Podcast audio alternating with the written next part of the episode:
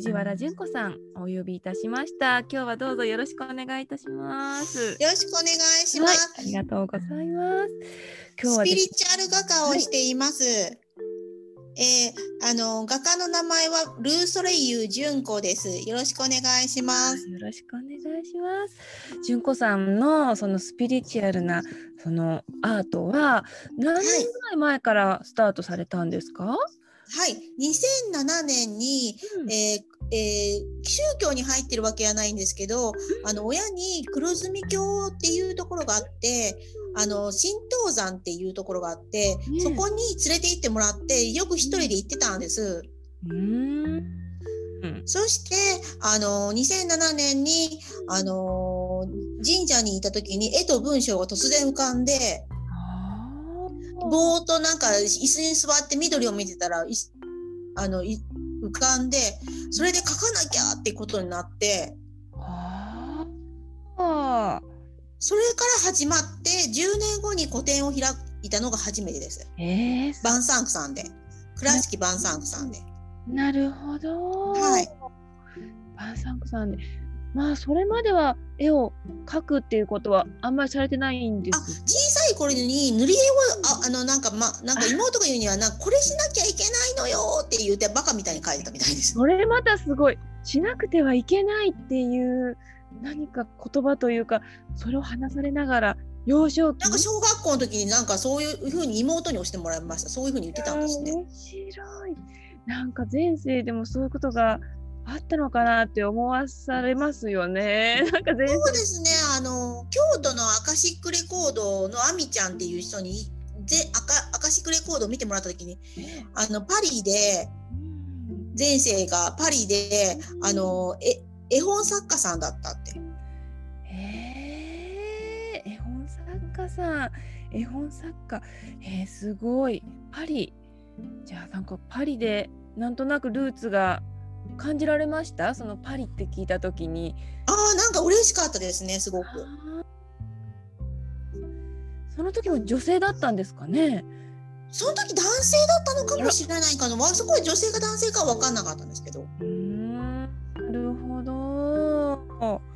でもその時の楽しかった記憶が残っているんですって。おお、なるほどですね。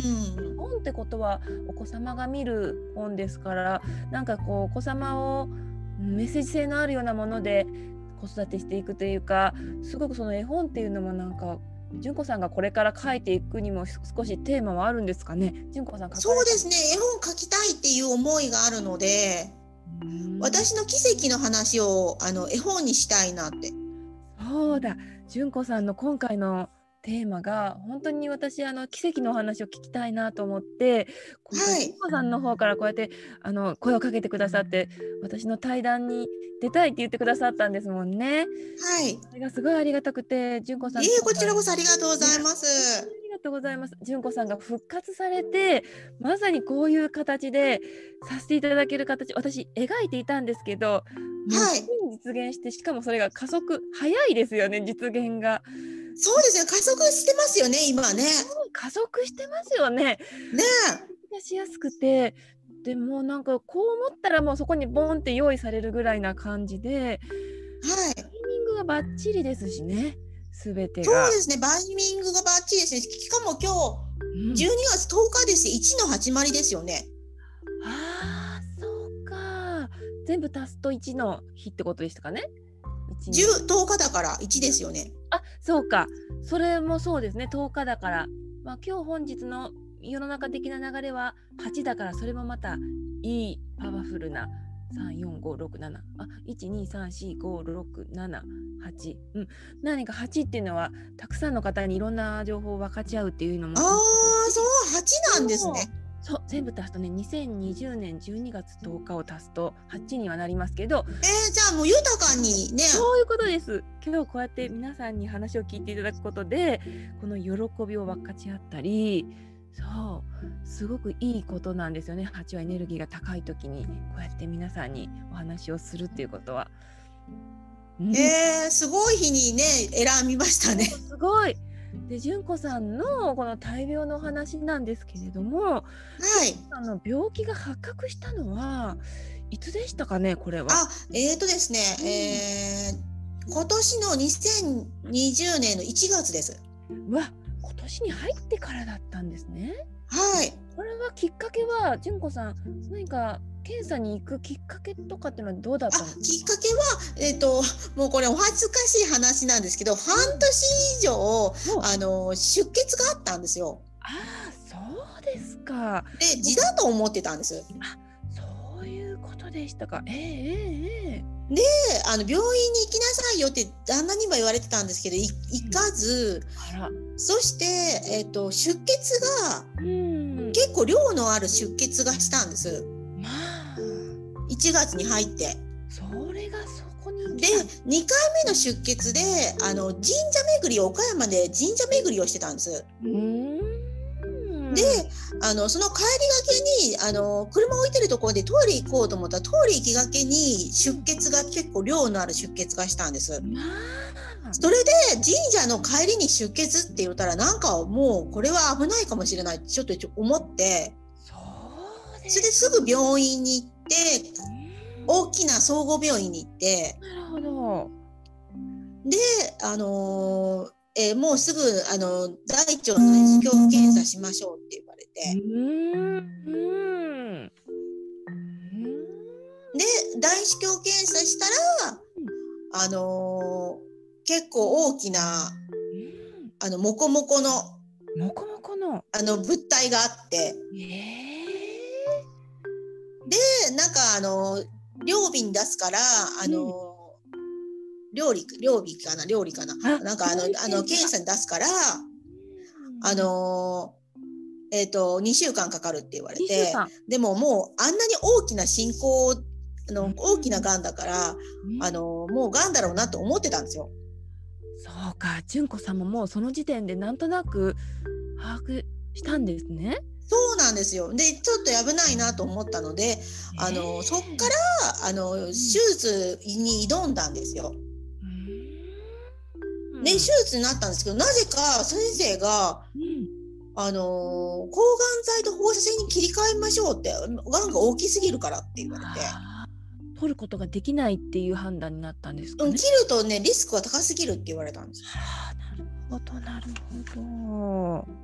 うんでそれで2月2月えー、と2月に手術の予定だったのが、うん、あの手術がなくなって、うんうん、であの抗がん剤放射線を3月4月に頑張って。ああそうか。その時は放射線は当ててずっと治療なさる形になったそうです毎日放射線当てに行ってたんです。わなるほど。うんうん、で一時実家に帰ったりしながら、うんうん、あの放射線に当てて。うん、うん、そう。で放射線当てるのは全然怖くなかったんですけど後々やっぱり怖いっていうのがよく分かってきて。えー、それは副作用とかそういう副作用であの、まあ、今回2回目の入院であの複合部分にあの肛門との複合部分に穴が開いて空気が漏れたっていうやっぱりそれも放射線とかあの抗がん剤の影響があるんですって。ああ、それが影響してたんですね。そうなんです、そうなんです。で、あの結局放射線抗がん剤して 2, 2ヶ月休んでそれから手術の話になったんですけど、うん、あの手術をしないといけないんですけどどうしても手術人工肛門になるのがどうしてもダメでそうかそれが、まあ、で選手泣く泣く今、うん、心が追いついてないからできないですって言って、うん、自分の気持ちで結局1ヶ月延ばしたんですよ。そっか決断せずにとりあえずはそのまま残す方に。そうであのセカンドオピニオンに行ったんです。わあそれすごいな。それ何月でしたか？それも3月それが、えー、6月。あそれは6月。へえ。で6月にセカンドオピニオンに行ってあちあのもっと大きな総合病院に行ってと隣なんですけど 隣なんですけど隣というか近くなんですけどあの総合病院に行ってあの私倉敷の岡山に住んでるんですけど岡山岡山岡山県の倉敷市に住んでるんですけどあの結構大きな病院がいっぱいあるんです。そうですよね。本当岡山って恵まれてますよね。名医がたくさんおられますからね。いろんなそう名医がたくさんあって、うん、そのメインの2つに行ったんです。すごいもう二大拠点あの大きな両方に行かれたんですね。両方に行ってそれしてあのりょあのそのセカンドオピニオンの先生があの全くもう一個の総合病院と同じ先生と同じことが全く一緒だったんですよ。ああ同じことを言われたわけですか。同じことで手術しないといけないよっていうことも手術の内容も全部同じことだったんですすごい。これまた後押しですよね。そう。で手術を断る人はいないって言われたんですよ。あそうか。うん。普通だったらなのでそこでまあほな手術しなきゃいけないなと思ったのと、あとあのその手術をした時にあの手術をする前にすごいああのサプリメントを飲んだりとかそうか。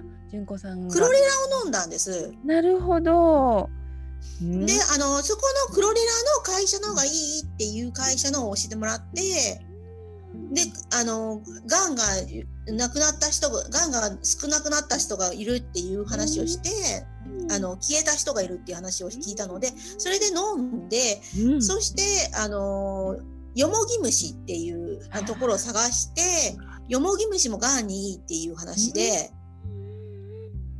であとファスティング？あの朝朝あの味噌汁だけ飲む。具なしの具なしの味噌汁だけ飲む。なるほど。でがんは食べ過ぎなんですって。なるほどね。食生活が大きく食生活が。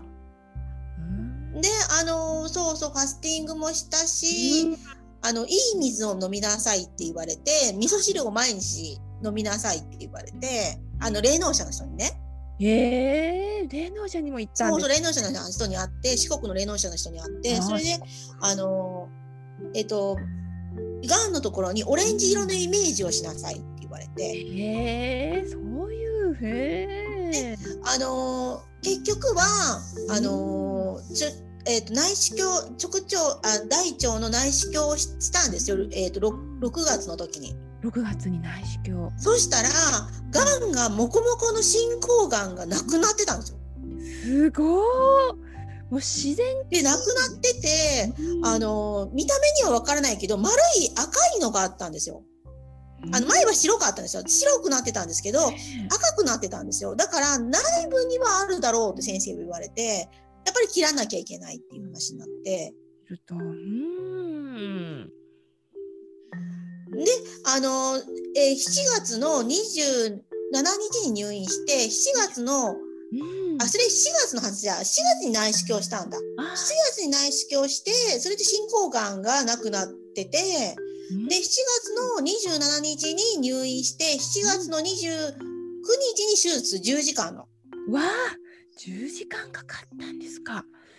そうなんですよ。3時間脂肪脂肪が大き多いすぎて脂肪を削るのに3時間かかったそういうことが。えー、ということは純子さんのお腹の脂肪は今除去されてるんですか？除去されてっていうかもう痩せたので今 1, 1月から17キロ痩せたので。すごい。1月から17キロもそぎ落とされたわけですね。そのまま。いやあのそぎ落とされたっていうかあの絶食で痩せたんですよ。そうか。味噌汁とかほんと汁物で具なしのものを食べられる。うん汁物じゃなくて点滴だけで。あそれもダメだったからそっか。なるほど点滴でね。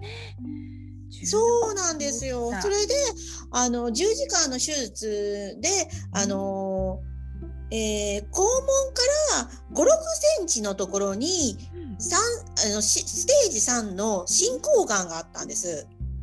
ステージ 3? 進行がん。うんうん、で大きなもこもとこのがんがもう、あの丸になって一円玉になったんですよ。へ丸になってあれがんが丸になるんですね集まってね。そうか細胞がそうやって分裂して形に成形されて。そうで5月の時点であの、ま、丸になってあの白くなってたんだけどその白いのが消えて、ま、あのうっすらピンクになってたんですよね丸になって。で内部にもあるだろうから切らなきゃいけないけどリスクが少なくはなってるっていう話になって手術のそれでも10時間かかったんだけど。であのー、肛門肛門の2、3センチの肛門ががんに侵されてなかったんですよ。か、肛門は綺麗に残ったままだったってことそうなんです。それで肛門を複合できて、あの狭窄にも狭窄っていうのはあのなんていうの、こう。腸があったらこことここの間のところがあのきっちりあの縫えないとダメなんですよ同じ幅じゃないとと筒が筒がそれが狭窄って言ったらあの小さくなってたりするんですよ。細くなってたりどっちかが細くなってたら狭窄ってことになるって、あ。の鈴が通らないことがあるんですね。あそうか、うん、縫えないことがあるんですよ。複合できないことがあるんです。なるほど、うんうんうん、それがなってなくて複合できたんです。だから複合できたのも奇跡だし2 3センチの肛門ががんに侵されてなかったのも奇跡だし。そういうことで。で、ステージ3なのに、リンパに飛んでなかったのも奇跡なんですよ。あだそれがまたすごい。うーん。そこだけで完結していたんですね、もうがんが。ここでもう一日だけでももう本当にすごくって奇跡がいっぱいあって。もう奇跡の連続。連続それでまた奇跡が起きて、あのー、その後あの合併症になっちゃったんですよ。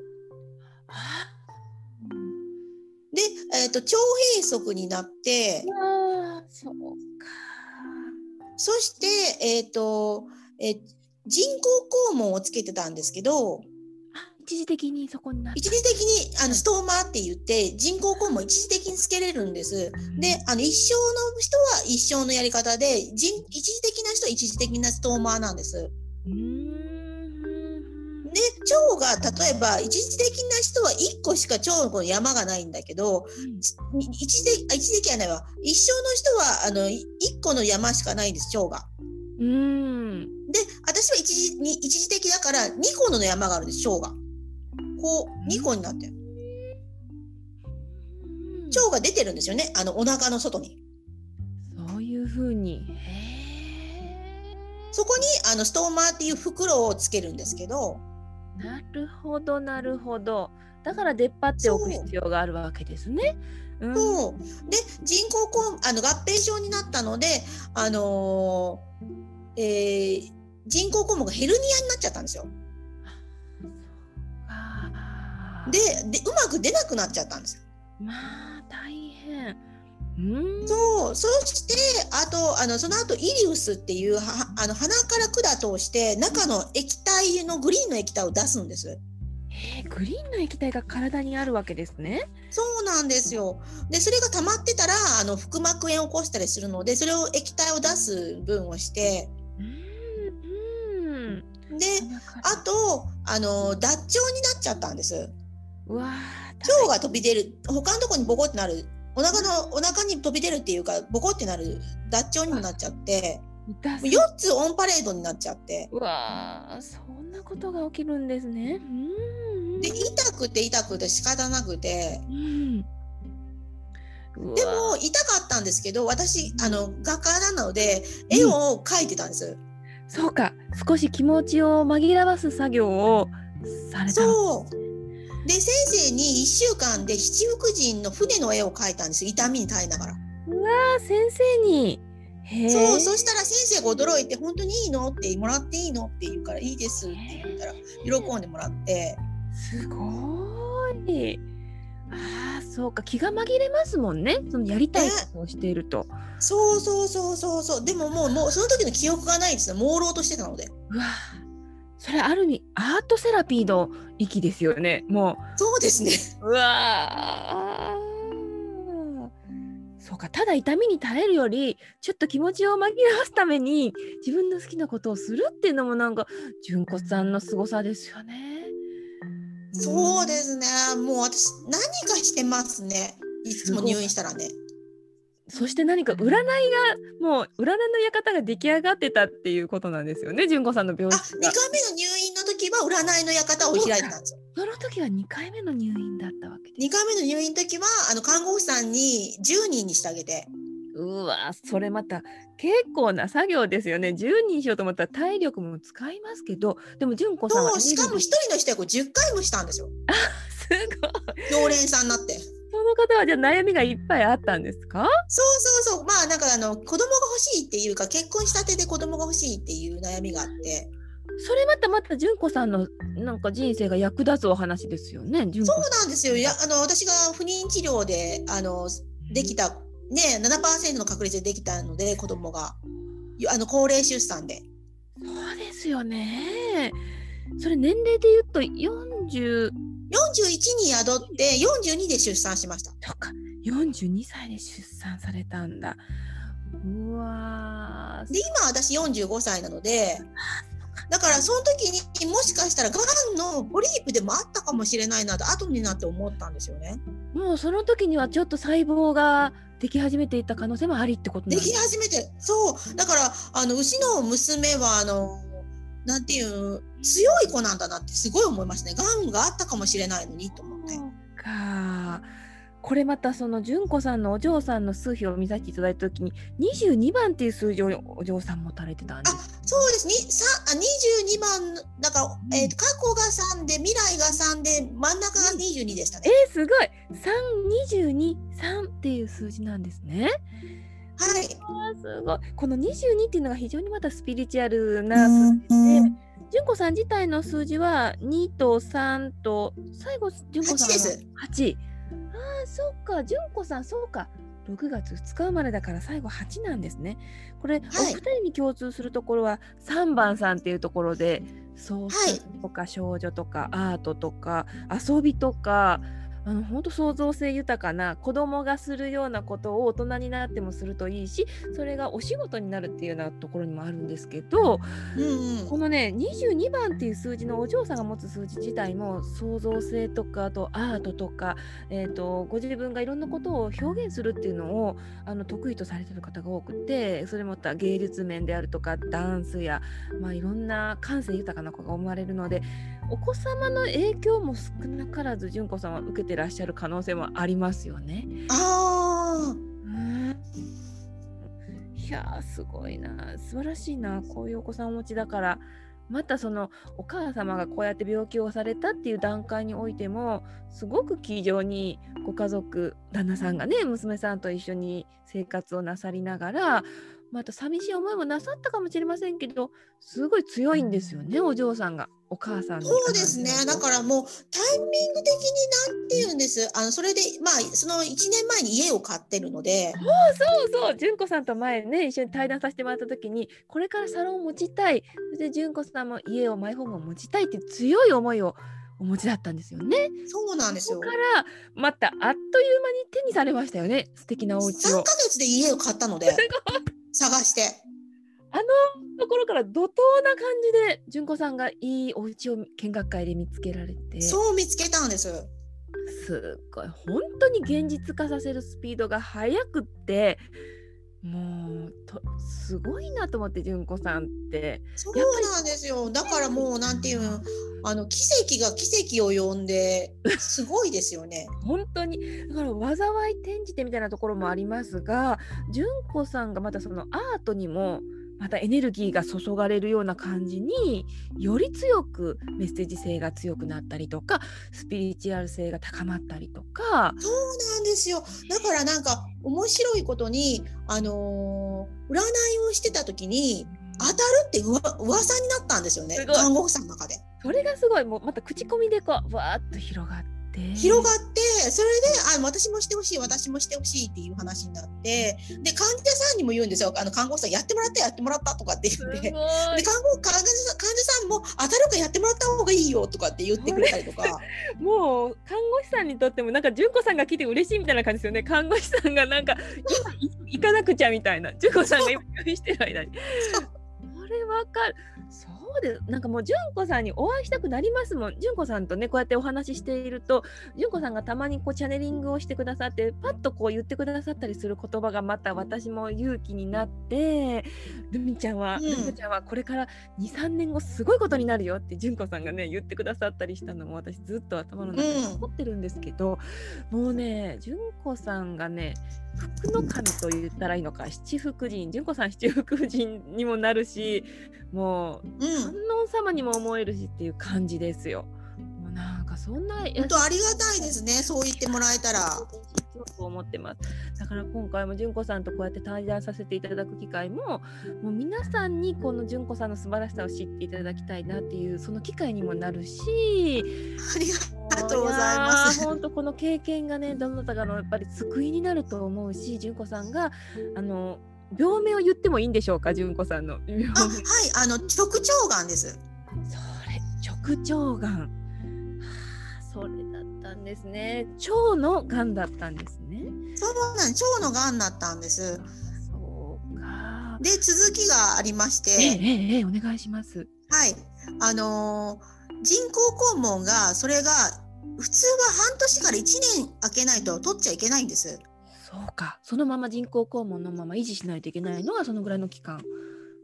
そうなんです。開けなきゃいけないんですけど、えー、あの私があの合併症になったので、うん、あの 1, 1ヶ月で取ろうっていう話になったんですよ。そうなんですね。で入院しながら取ろうっていう話になって、一回退院しなきゃいけないんですよ本当は。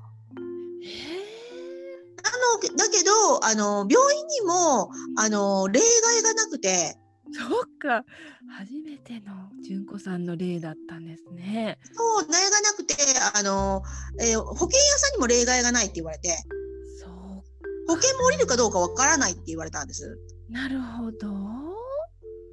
であの1ヶ月空けようって手術しようって2回目の手術をしようって言って9月4日にあのえー、手術を4時間ぐらいの手術をしたんです。9月4日に4時間の手術。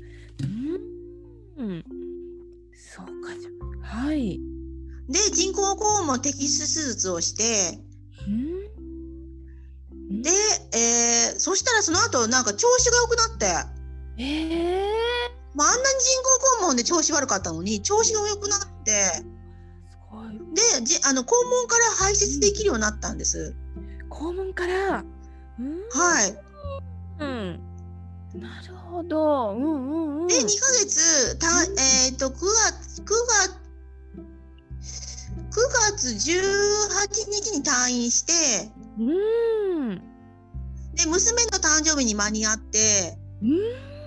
で誕生日祝いして2ヶ月遊んで暮らしてたんですけど、うん、ええー、娘さん9月勉強したり、ね、これねああ、勉強したり。はい。あの通信教育でね、提出物したり、心理学と。そう、心理学とカラーセラピーの提出物をしたり。なるほど。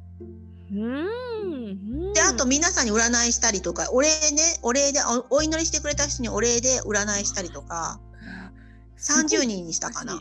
30人。はあ、すごいな。うん。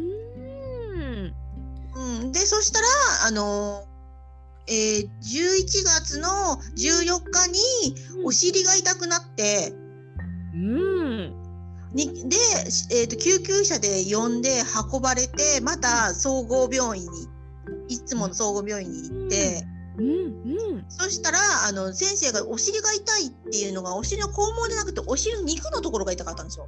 えー、で骨のところが痛いから骨が痛いって言ってたらわからないからなんか CT を取りましょうって言って CT 取ってもわからなくて、はあ、で結局造影剤使って CT 造影剤で取りましょうって言うからしたら、うん、あの腸から腸の複合部分から空気が漏れてるって話になって。あそれは痛そう。うん、でこれ腹膜炎を起こす前だったんです。へで腹膜炎を起こしてたらあの緊急手術にして命危なかったって言われたんです。えー、タイミングもじゃあギリギリちょうどいいギリギリよかってもう1時間我慢したんですけど1時間我慢したけど頑張って行ったからよかってあのそれで先生が、まあ、手術しない方向性でも行ってみましょうっていう話になって。で絶食今回は絶食2週間で前の時は絶食4週間だったんです。前の手術の時は。で今回は絶食2週間で4日間水が飲めなくて。うわ水すら。うんそうでで2週間したらあのー、えー、穴が自然に塞がったんですよ。それまた奇跡が。えー、もう先生にも奇跡ですよねって言ったぐらい奇跡が起きて。そんなことが。で手術しなくて済んで、えーと、帰りたいと思ってたあの4日に帰りたいと思ってたんですよ。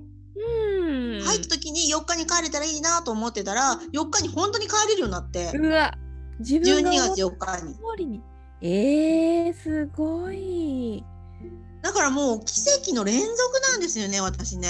すごい。そこから今6日経つんですね。そこからもう6日。もう6日経つんだけど、なんかもうなんか、なんていうんですかね、すごいスピードで動いてて。しかも純子さん大忙しです。ずっと皆さんのために何かをなることをやってらっしゃって。そうなんです。今はクリスマスのアートの絵をちょっとあの見せるとここにあるんですけどこんな絵を描いてるんです。綺麗な色がまた純子さんの濁りのない素敵な綺麗な色ね。純子さんの一貫しているのは本当色の出方が本当クリアなんですよね本当ですか？ありがとうございます。これは先生に考案したやつを習ってきたんですけど。あそうでした。かパステルなごみアートですよね。パステルアートでね。だからそのパステルアートを何枚かいやもう10 10何枚 ?8 枚か7枚ぐらいはもう書いてて。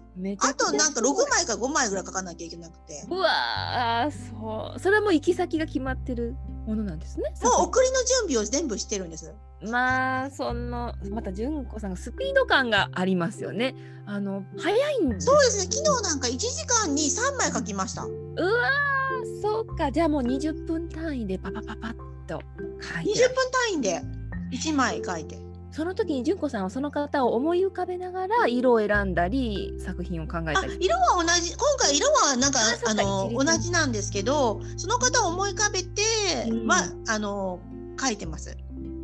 そうかそれはやっぱり心がこもってますよね。もうパステルでも私ねなんかね皆さんによくしてもらうんです。あ助けられたり応援されたり。そうだからもうそのなんていうおお見舞いのお返しだけでもすごいことになってるから。すごいやっぱりねその純子さんがメッセージをねいっぱいこう連こう上げられるんですよね。Facebook や LINE やもういろんなツールを使って、はい、皆さんにこう今の状態を伝えてみたり今思った感情とか感覚とかたまにはしんどいっていうのもやっぱりこう伝えたりもしつつ復活されたら復活されたで、まあ、また純子さんはね感謝の言葉を伝えるのがたくさんあるんですよね。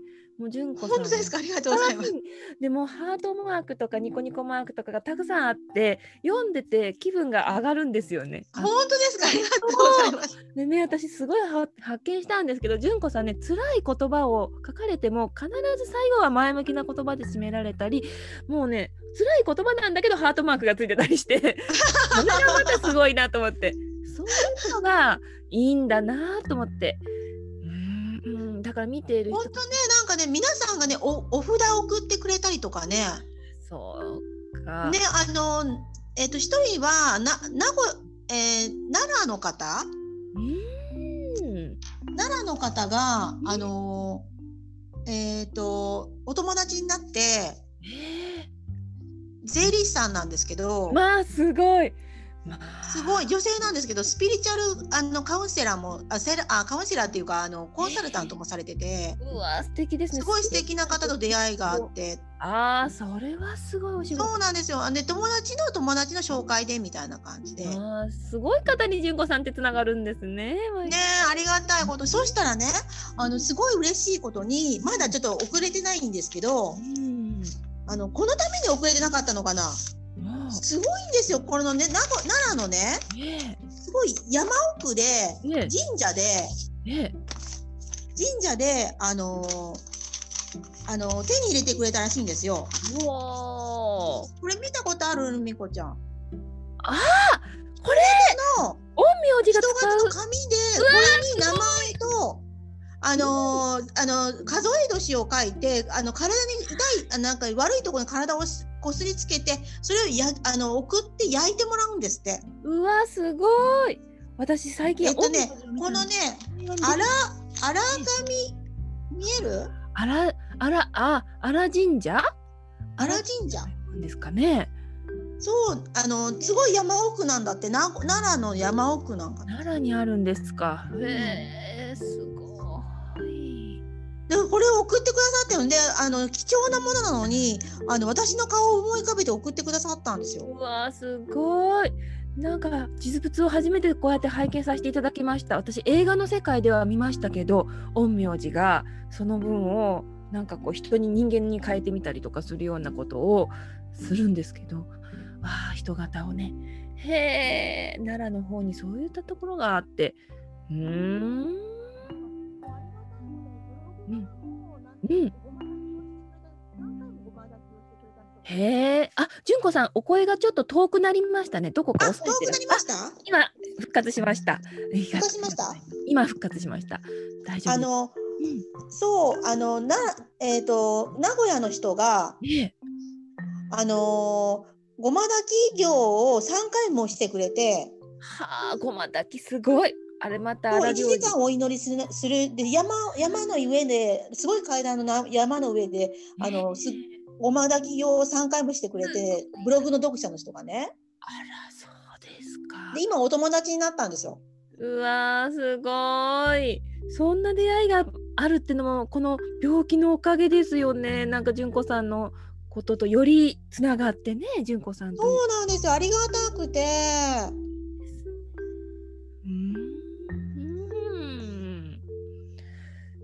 ということは病気になられたら純子さんがより人との交流が密になったりたくさんの友達ができる病院で、うん、あの最初の入院時から最後の入院時で5人友達ができたんですよ。うわすごい。病院先であの同じ病室になった人が。うわまあやっぱりこう接するのも密になるしやっぱり気持ちも分かち合ったりしながらで急速になるわけですね。そう。いろんな病気の人もいたよがんの人もいたし盲腸の人もいたしあの胆石の人もいたし。あ。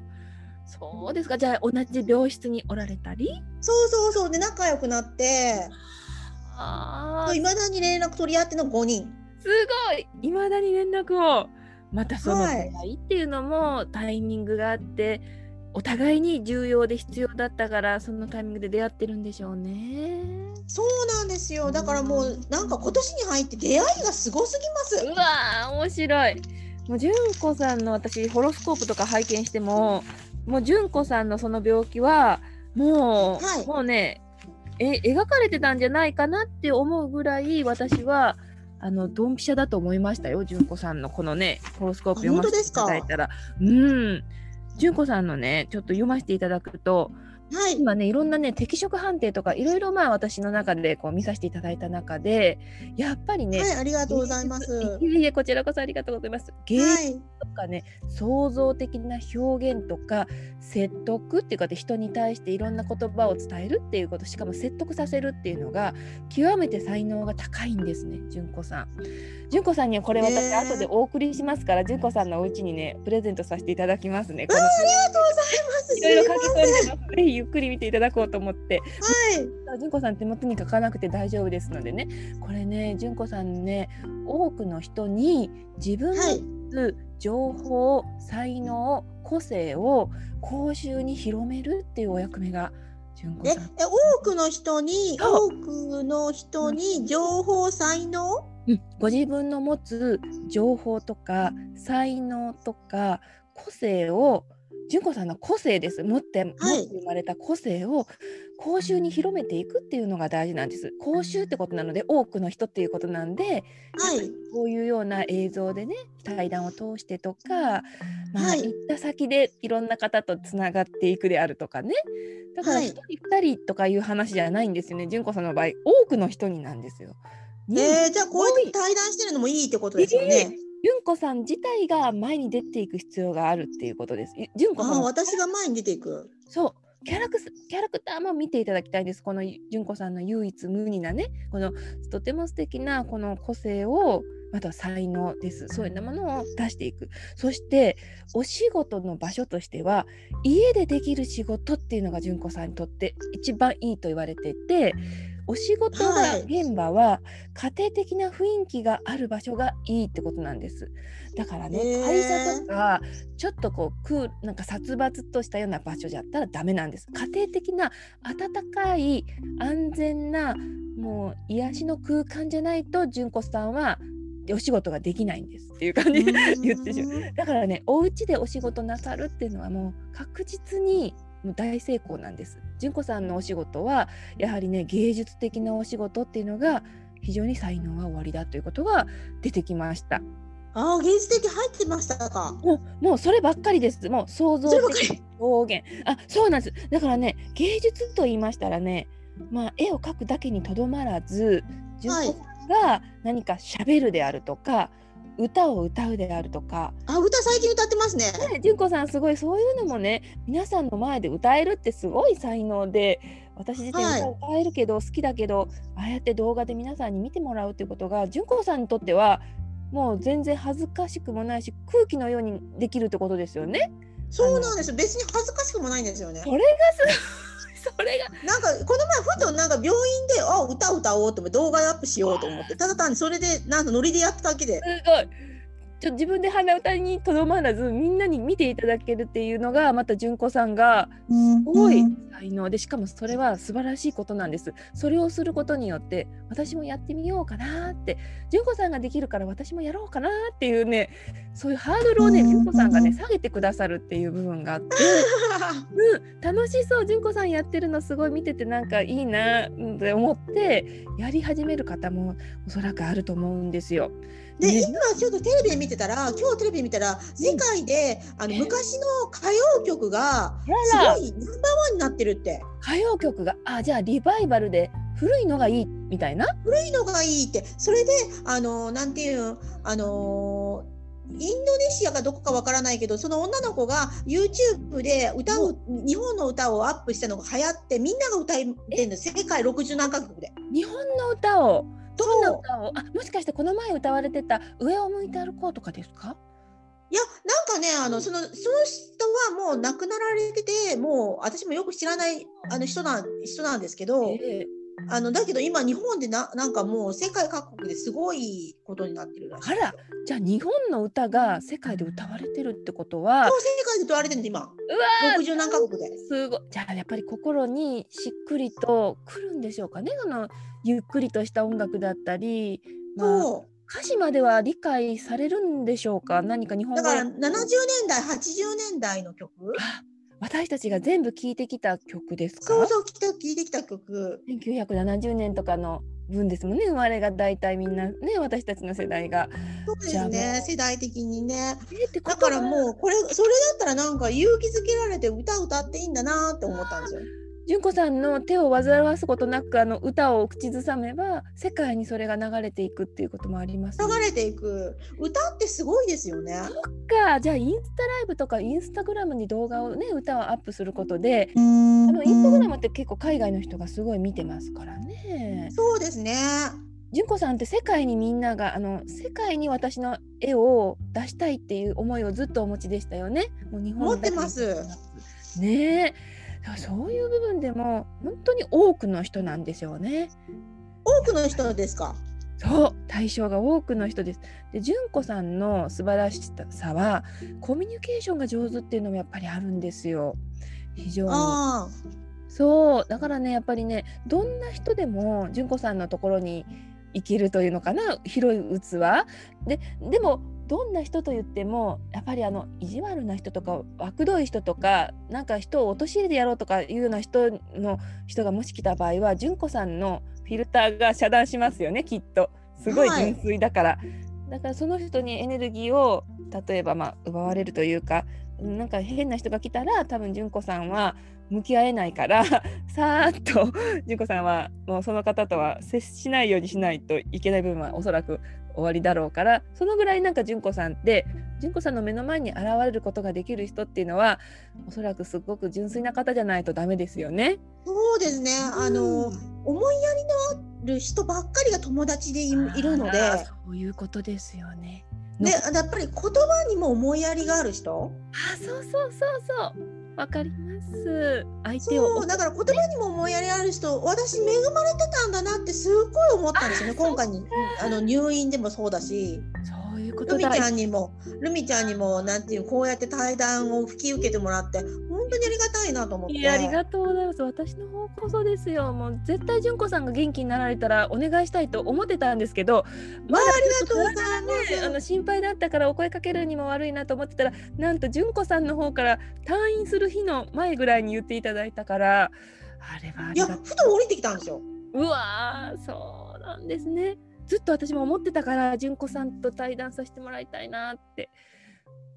いや何も考えてないんでふとあルミちゃんと対談したら面白いだろうなと思って。そしてた言ったらルミちゃんがすごい喜んでくださったから。でまた純子さんがね連絡くださるタイミングもまたベストタイミングで、まあ、お電話くださった時にね私もちゃんと出れば一番いいわけで、はい、その時もすごくスムーズに出れましたし純子さんとおしゃべりできて。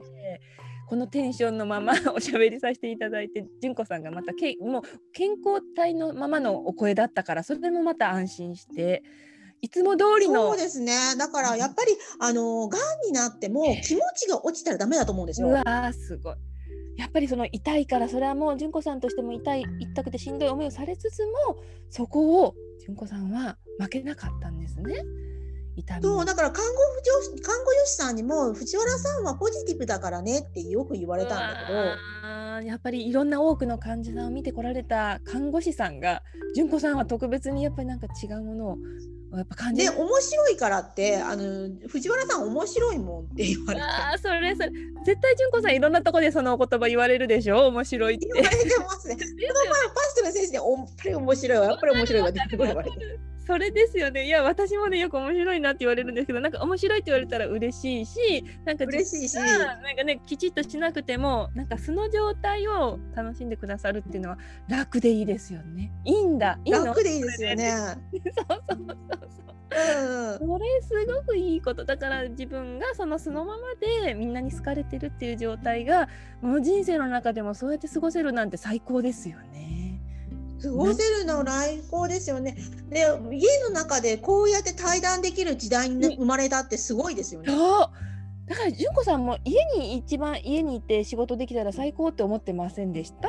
思ってます思ってます。家で仕事したいと思ってます。わかるわかる。私もそうなんですもん。私なんか実家が居心地がいいから実家にいたいなずっといたいなと思ってたら結婚してもそこがホームサロンになりましたから実家にそうですよね。で母の昼ご飯を食べてとか言ってでまた仕事に戻ってでも親がすごい協力してくれてますもんね。そうなんです。もうそれが本当に一番大事でもう家族の協力がなくてはもう絶対なれできませんしもう友達もそうです。みんなが口コミで広げてくださったりして今があるので、うん、やっぱ支えてなんかあのいい感じにホームサロンを作ってますもんね。ゆるみこちゃんっていうホームサロン。もうね不思議となんですけどあのあそこに置いてあるね机とかもいただき物なんですよ。全部。えー、うんそれがねあのちょうどイベント私が立ち上げた占いとかを、まあ、みんなでね見ていただこうと思ってあのベリーダンスと、えっと、占いのイベントを立ち上げた時のあの参加する予定だった方がちょうどね音その方は40代50代50代ぐらいの方なんですけどご自分のお母様がちょうどちょっと病気におられられたから、はい、もう自分の占いのサロンを閉めなくちゃいけなくなったということでもうイベントに出れませんっていう報告とともによかったらこの机いらないって言われてでどういうものかは全く私の中では分からなかったんですけどあの、いただきたいなっていう気持ちがすぐに出て「あぜひいただきたいです」って言ったら「いつ来る?」みたいな予定もなんかすぐすぐ決まって私の主人もたまたま休みだった日に一つのその車に全部詰めたんですけどもうもう棚から何から布、まあ、テーブルに引く布から全ていただけたから私としても大家族だからあの切り詰めて生活してますけどそういう部分ではありがたくてすごいね、ルミちゃん。けていただく、そうなん。いただけるっていうのが嬉しくて、しかも見てみたらもう最高にかっこよくて、まあ黒くてね、あのすごくいい感じでスタイリッシュで、まあ私の家はあの和室なんですけど、そこにまあ全部運びましてね、そしたらもうきっちりとそこにもう講座ができるような。収まってるもんね。収まったんです。もうそういう部分でね、ありがたくて、もうホームサロンには私ホワイトホワイトボード2つ置いてるんですけど、はい、1個はね大きいのを置いてもう一つはねお友達がねあのベリーダンスのスタジオを閉める時にあのあったものをくださったんでまたそこにあの収納だけはたくさん部屋がいっぱい実家はあるのであの置けますからね、うん、もう靴箱やらなんやら靴箱はね本だ本本の箱にもともと本棚だったのでそれを友達はスタジオで靴箱にされとったんですけど、今度私がまたいただいたら本棚に変わってホームサロンに本棚が並んでるんですけど、うん、まあそういう意味では、うん、なんかねいただけてじゃあよし私の中で整ったからやろうかなってみたいなねそういう流れがましたね。まあ、すごいね。でも私もなんていう家を持ってたから家にお客さんがすごい来るようになったもんね。それそれ私もイメージしてたんですよ。純子さんのお宅は確か幼稚園とかが近くにあるから私はお子さん連れとか、まあ、気軽にたくさんの方が集まるような場所になるんじゃないかなっていうイメージは浮かんでたんです。まあ、でもまだ純子さんの場合ではその時の時点ではお家はまだまだ見つかってなかったしあの、うん、だとであの家でホームホームなんというのかな純子さんの場合はホームスタジオではなくてホームサロン？ホームサロンで合ってますかねあ、はい、そうですねホームサロンだそうそうあといろいろ絵も並べたりするとそういうふうにギャラリーみたいにもなるでしょうし、まあ、純子さんの素敵なお家がねもうすぐにお仕事の現場として使えるような環境ですものね。ねでもコロナになったからあどっちかとオンラインで仕事してるんですよね。それですよね。お家にお客さんが来る必要もなくてもうオンラインでできるし絵も発送してしまえばいいわけですしね。そう。あす最小限の手間でできますよね子育て手間でできるというかなんかもうなんていうんです。お家でできるからもうありがたくって。そうそれ本当そうだから純子さんとしては外で働くとか会社勤めするとかパートに出るっていうのはもう嫌ですよね、た多分。もう戻れない。なんか、ね、ずっと嫌でやめたくてやめたくてやめたくて20年頑張ったんですよ。すごい。だから純子さんもいろいろとしんどい思いをされてきてねなんかもう一生懸命そう。販売業をしてたんですけど大手スーパーで。なるほど。もうその働きもしなくてもよくて今のこの動きがこれが一番今の時代に即してますよね。そうですねもうだからテレビ電話で LINE 電話であの、えーと、とかフェイスブック電話とかであの鑑定鑑定を占い鑑定を。か鑑定もされてるんですよね。そうしたりとかあのちょこちょこお客さんが、あのついてくださってるので。思います。もんやっぱ純子さんに聞いてもらいたいなとか純子さんに何か言葉もらいたいなとかそういう感覚でお客さんが継続されるんでしょうねきっと。ね次回はあのルミちゃんの鑑定もさせてもらいたいなと嬉しい。純子さんにも見ていただくっていう動画を撮りますかねそしたら、ね、いや絶対やりたいそれ。楽しすぎる。すごい嬉しいな。じゃあもう純子さんあの1か月間の来年来年来年の10 10 1か月分ずつ出す13か月分の？はあ、なるほど。うんうん、そうあのおあのオラクルカードで出して。そうか、えー、であの質問はダウジングで受けて。なるほど。その都度出すわけですね。とそれ質問はダウジングで受けて、うん、でえっ、ー、とあのチャネリングもできるので私。おお、それがまたすごいなので私の高次元から降りてきた言葉であの鑑定以外にも話してみたいな。それそれそれすごい楽しい。絶対楽しいそれ。それしましょう本当に。いやありがたいな。そう。あと純子さんにねいろいろね実機のこといろいろこれからの動きをね見てみると、はい大体約、まあ、9か月ぐらいのことをここで。え、もう一回言ってください。今のねこれから伝えることは約ね9ヶ月ぐらいの流れを見るわけなんですけど、はい、えーと、今今日この日っていうところで純子さんのこのデータを今読んだので、えーね、はい、えーと、まず前過去、えー、振り返って、えー、そうですね6ヶ月前ぐらいからの流れとここから先の3ヶ月後ぐらいまでの全全部で9ヶ月っていう感じなんですね。はい、ですから今ドンピシャのところで今ちょうどまあ大体まあ真ん中あたりってまあ考えていただいてもいいんですけど、はい、見ると非常にやっぱりね芸術性とかねスピリチュアル性が一気にあのバッと爆発的に、えー、伸びる伸びるっていうところなんですよね。スピリチュアル性の高さに、はい、芸術性が伸びていきそしてあのご自分の中での目覚めの欲求っていうものがね心の中にあるんです。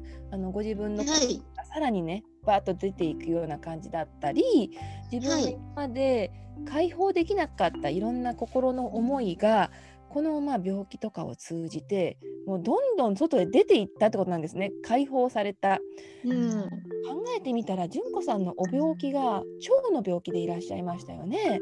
で腸っていうのは、はい、第二の脳と脳みそとかって言われているぐらい。あそうですね。はい。なんか腸が元気だと素晴らしくやっぱりスピリチュアル性も高まったりおそらくいろんな分析力とかもおそらくよく活発になってこられるだろうから今までの溜まった毒素とか、まあ、腸っていうのはね毒素と栄養分をこう分け吸収したり排出したりっていう部分ではね非常に重要なポジションではあって最後に、ね、はい、あの出していくものになっていくのであの純子さんとしては独立性とか開放性とかそういったものがね目覚められたっていうとこもあります。より自分で独り立ちしようとか、はい、自分の個性を出して、うん、みんなに見てもらおうっていう部分にあの拍車がかかる時期だということなんですね。で、うん、それによってね社交性もどんどんあの広がっていきますしあとあの、周囲から受ける評価や人気が高まる可能性がある時期なんです。ですから純子さんのこのお病気の期間っていうのはまさにそのまあ引き金となっているんじゃないのかなと私は判断したわけなんです。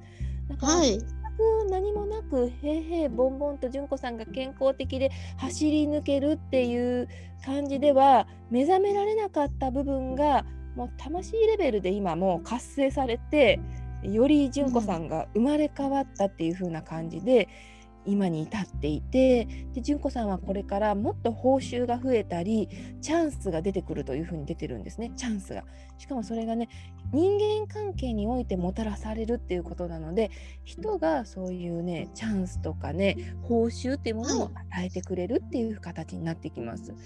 そして純子さんは教育場面とか哲学なこと哲学ですね。難しい分野にはなりますけど、はい、おそらく純子さんは自分が経験されたことを伝えることによってあのそういうものが多分できていく触れ触れていくようになると思うんですけど、まあ、教育とか哲学、うん、あと国際社会やっぱり、海外とのそういうつながりかもしれませんね。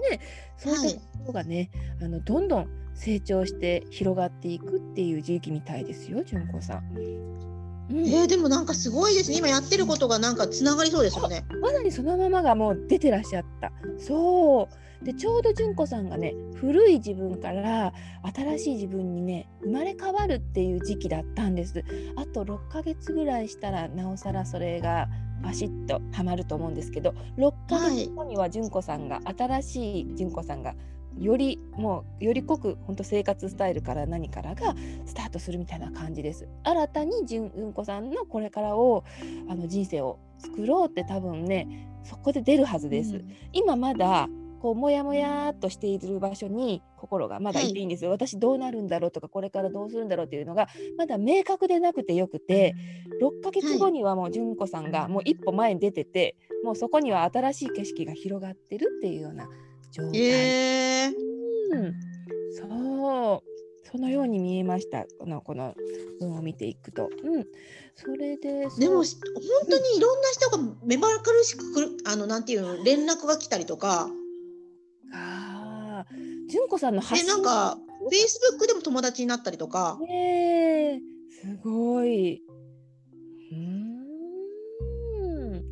ぱり純子さんのメッセージ性が非常に強くなったなっていうのを感じましたもんね。感じます。もうなんていうの、ドンピシャなんですよね、メッセージが。うわ確信がね、もうあの、まあ本当に深い部分の話をされてましたよね。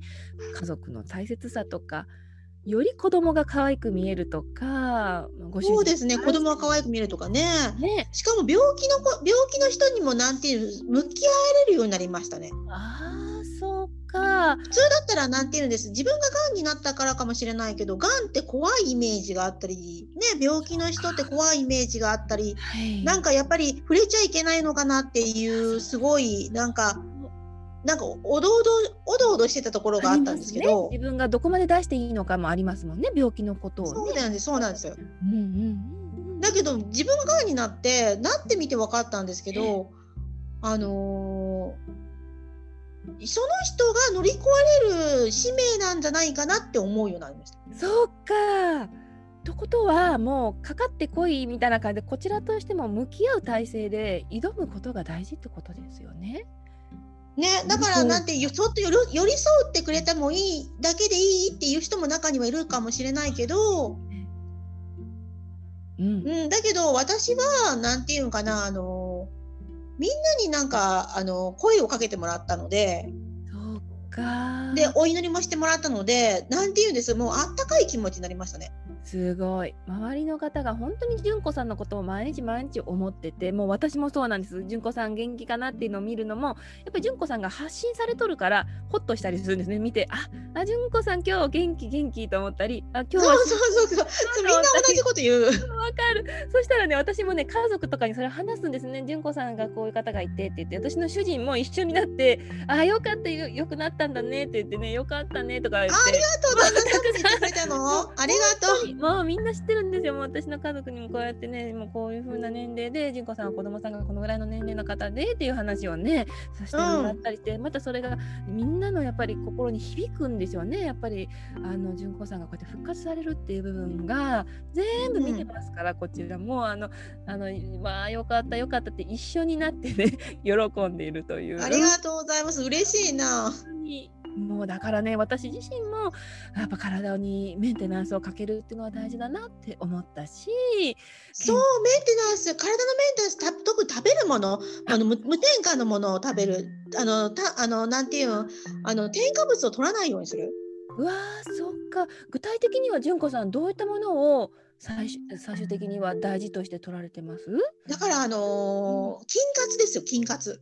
あ腸のためにはやっぱり良質な菌を育てる菌を入れる、まあ、あの薬でもきあのあの腸あの腸内細菌を良くする薬を飲んでるんですけど。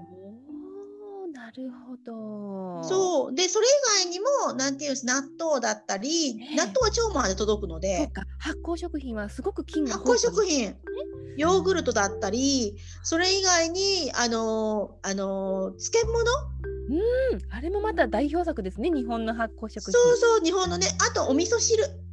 うわやっぱり味噌がね、素晴らしいですもんね。だから味噌汁がない時でも自分で味噌溶いて自分で作って今日なんか何も具がなかったからトマトあのミニトマト入れてあの味噌汁に入れて食べてましたすごい。なんかそれやってる方いらっしゃった。なんかトマトがすごく美味しいらしいですね。中に入ると。美味しかったでしょ結構。ああそれも素晴らしい。野菜もそうやって取ってね。ビタミンを取って。ねなんか味噌味噌を飲ん飲んだ方がいいですよ毎日皆さん。うわやっぱりいいんです、ね、あとご飯。ご飯も。そう。ご飯も食べた方がいいやっぱり炭水化物抜く方もいらっしゃるけどご飯もやっぱりだからほなんていうあの間食をやめたので。あそうか。スナック菓子をやめたんですよ。わ純子さんスナック菓子よく食べられとったんですね。そうそうそう。スナック菓子だけどやっぱり体に悪いから。そうかやっぱ塩分とかも高くなりますもんね。ね、だからやっぱりあのあれもあの添加物じゃないですか。そうか。じゃあそういったものももう食べなくなってそうそう、だからもうあのアイスとか、うん、あのプリンとかゼリーとかだったら腸には優しいんですよまだ。そうなんですね。へえ。まだあの食べてもいいあの病院の中であのおかゆの生活でも食べてもいいって言われてたのはそれだけ許されてたんです。なるほど。そうか。じゃあスナック菓子は要注意なわけですね。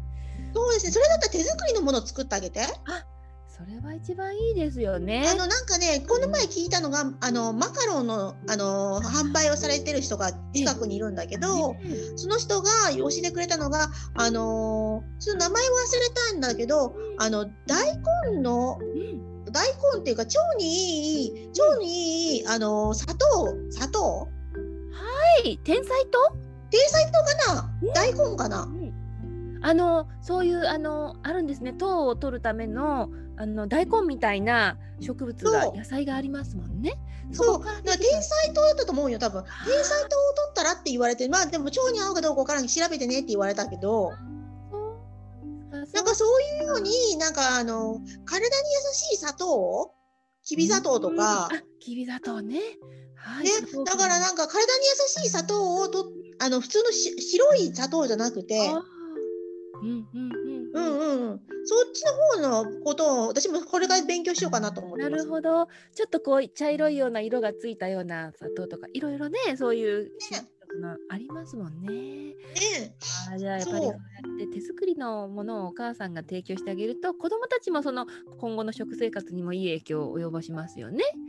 ねだから私も春からパワーアップしようと思って、う。ん、あの通信教育をしようと思ってるんです。あら、純子さんが通信教育を教えるってことですか？うん、勉強をしようと思ってと買って。そうか、さらに勉強今。さらに勉強して、で、あの入院中に調べて、うん、あのえ腸活アドバイザーと。ああ、素晴らしい。そう腸が腸がやっぱり勉勉強したいなと思って。うわいいこと。やっぱりそれでアドバイスできるのも純子さんの経験をもってして言えるから。そうなんですよ。すごいすごい。それであとあの健康食アド総合っていう文を見つけたんです。なんかお医者さんとあの管理栄養士さんが作った漫画のあの通信教育があるんですって。えー、漫画の？うんそう、うん、だからそれも両方買ったら安くなるのでえー、純子さんあのキャリカレって言ってキャリッチカレッジと言ったとかななんかそのそういうのがあるんですね今やっぱりオンラインとかそういう通信とかってものすごく今大盛況でしょうねお時間も皆さんそうでしょうね。そうそうそうそう。で、あの通信教育であのまあちょっと高いですけど買って勉強しようと思って。すごい。まあ、あの体の勉強をしようと思って。やっぱりそうやって自己投資が素晴らしいね。やっぱりお勉強熱心に次からやっぱり自分がピンときたものをちゃんと行動力がまたすごいし、あそうですかね。うんだからもう体の勉強しなきゃこれからはちょっとあのー、いけないなと思ったんですよね。わかる。やっぱりその軽はずみになんかちょっと病気してかあの病院に行ける時代ではないからまさに自分でね、はいもう未然に防ぐっていうように日々の暮らしを整えていくっていうことで健康維持すること大事になりましたもんね。ね本当にね。本当下手に風邪ひけないしやっぱそうですよね。ねあやっぱり改めて食生活を見直さなきゃいけないなって思いました。うん。いや素晴らしい。たくさん純子さんとお話に、まあ、話題につきませんね全く純子さんとは。ね、まあ第2弾をま、ぜひぜひ。しましょうしましょう。第2弾第3弾とやって第3弾と。えー、こうたとなんかいろんなゲストさんも呼んで。そうですね。あのこの前ジェットさんとねちょっと流れてやったお話あのおしゃべりしましょうって言ってお茶会を用意ねしてたけど純子さんの入院がちょうどなっちゃって流れたお茶会あのああ、そうですね。ね？中村さんとか。そうそうそうそう。秀平さんとか。あれ、オンラインでもできますよね。こうできますよね。4人でできるのかな？できるできる。4人でできますよ。純子さんとこうやって4人並べてできるから。あ、やりたいですね。やりたいですよね。本当で純子さんがちょっとストリームヤードができなかったからその部分ではどうやったらできるんかってもちょっと一応確認しつつまあズームでできれば一番そうですね、ズームできれば一番いいですね。ねそうですね。編集アップできるし。ね、え、ちょっと声声かけてみましょうよ、これから。あのグループライン、あグループラインでね。でねそうそうそうそう。しましょう、本当。純子さんが体調がいいいい時にぜひ選んで、ね、でもね、なんかありがたいことにね、あのね、体調がいいんでですよ今回。わよかった。純子さんも今もう無理しすぎたらちょっとあのー、傷口がじくじくするっていうのはあるんですけど。うんでも体調がいいので、あの全然大丈夫ですよ、いつでも。よかった。突然あの痛くなったりしたら純子さんがねおトイレとかに逃げ逃げていかれてもいいしね。あのいいつでも。そうです4人いたらね余計にそれができますもんね。そうそうですそうです。いいですね。ちょっと男性も入って喋りができるっていうのもまた流れが面白いですね。どんな感じそうですね。だからあのお二人はなんか癒し系の雰囲気を持たれてるから。もうね男性なのにきめ細やかでもう優しくて優しくてそういいですね。いいですよね。柔らかくて。うん。本当ですよね、ね、こんな男性がいるんだとか思いましたね。だからやっぱ奥様になられる方も多分もうねひでひでさんひでひらさんは確か独身でいらっしゃるかな。あそうなんですか。確か。そうそうだったいい方はおられるかもしれませんけどねえ、素晴らしい方がいらっしゃるから公開で 皆さんにぜひみたいな感じですよね。ねうん、中村さん、まあ、ぜひぜひね次回ねあの予定合わせてやりたいですね。ねしましょうしましょう。もうしましょう。ありますねいい対談に。ねわあ純子さん長い時間今日は本当にありがとうございました。えー、こちらこそあの最初つながらなくてすいませんでした、私がもっと早くにねちょっとそのストリームヤードやってみたらよかったんですけど今日はあのなんか純子さんが入れないっていうのは何かの不都合があるんですね。そのスマホも入れなかったしノートパソコンでチャレンジしたけどできなかったのは何なのかなと思って、まあ、純子さんもそのストリームヤードができるかチャレンジされたら純子さんも番組が作れますよ。ストリームヤードあ本当ですか、うん、生ライブ配信で YouTube にそのまま流れたりそうそう Facebook でライブが放送されるので純子さんもやろうと思えばノートパソコンからちょっとこう設定設定と言ってもアプリではなくないのでなんかねあの、はい、簡単にできるんですよストリームヤード。あの純子さんもちょっとチャレンジしたら、これを機会に。純子さんまたルミ子ちゃん、うちに来て教えて。できます。私がじゃあ設定すればいいですもんね。うん。すいません。私わからんもん、やっぱり。そうか。じゃあ私できるかな？やってみます。私が、うん、行かせていただきますよ。うん。あありがとうございます。またおお茶しましょうよ。ぜひお邪魔したいです。純子さんのおもてなしがもうすごくて、お茶もね、いろんな純子さんも、えっ、ー、と、あの紅茶紅茶とハーブティー。うわー、なんでも本当に純子でハーブティー増えたんよあのルミ子ちゃん。本当に？もう私そうでなんかみんなにあのー10種類ぐらい、十何種、15種類か、15種類の中から選んでもらって、うわすごい。で、1本選んでもらったら、それにブレンドしたものを、あの本を見て、ブレンドしたものをお出しするんよ。うわ、楽しい。それは楽しい。もう。そしたら自分足りないものの、あの飲み物だったりするそっか。自分の体が欲しているものが欲してて欲してて。みんな不思議とそういうの選ぶいや素敵。また来てお茶したら楽しいよ。それもなんかあのあの YouTube にアップしてもいいけど。それいいですね。で純子さんと横並びで並んだのを喋りながら番組にするっていうね。そうそうそうそう。YouTube アップね。できるできる。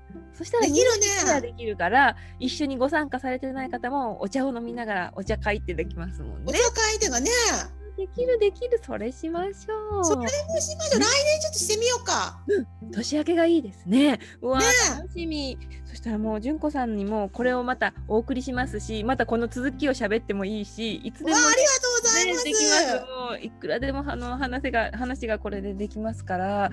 本当。そうね。楽しかった今日ありがとう。楽しかったです。ありがとうございます。じゃあもう早速 YouTube にもね動画編集したらアップできるように用意しますのでまた教えさせていただきます、はい、ありがとうございました。ありがとうございました。ではまた。純子さん今日は聞いていただいてありがとうございます。ありがとうございました。皆様どうもありがとうございます皆様ありがとうございます、失礼いたします。失礼いたします。